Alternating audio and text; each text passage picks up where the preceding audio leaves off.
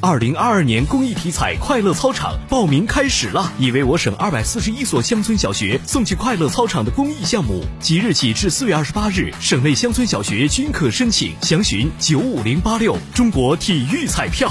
记者今天从郑州市卫健委了解到，为进一步净化美容行业市场，打击美容市场领域各类违规行为，郑州市组织开展为期一个月的医疗美容服务专项整治行动。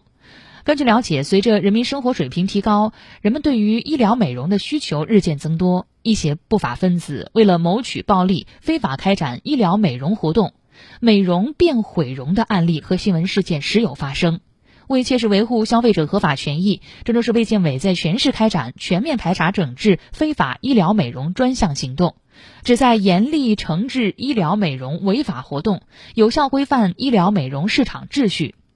本次专项整治行动重点检查医疗美容机构是否存在超诊疗科目和超范围执业，执业医师和其他医护人员是否取得合法资质，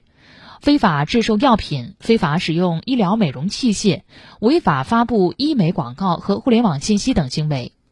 按照计划，专项行动期间，各级各类医疗美容机构积极开展依法执业自查。在此基础上，市县两级卫生监督机构组织执法人员对辖区内医疗美容机构开展监督执法检查，发现问题现场下达整改意见书，督促整体整改落实，对违法行为立案查办、依法处罚，并及时向社会公布查处情况和典型案例。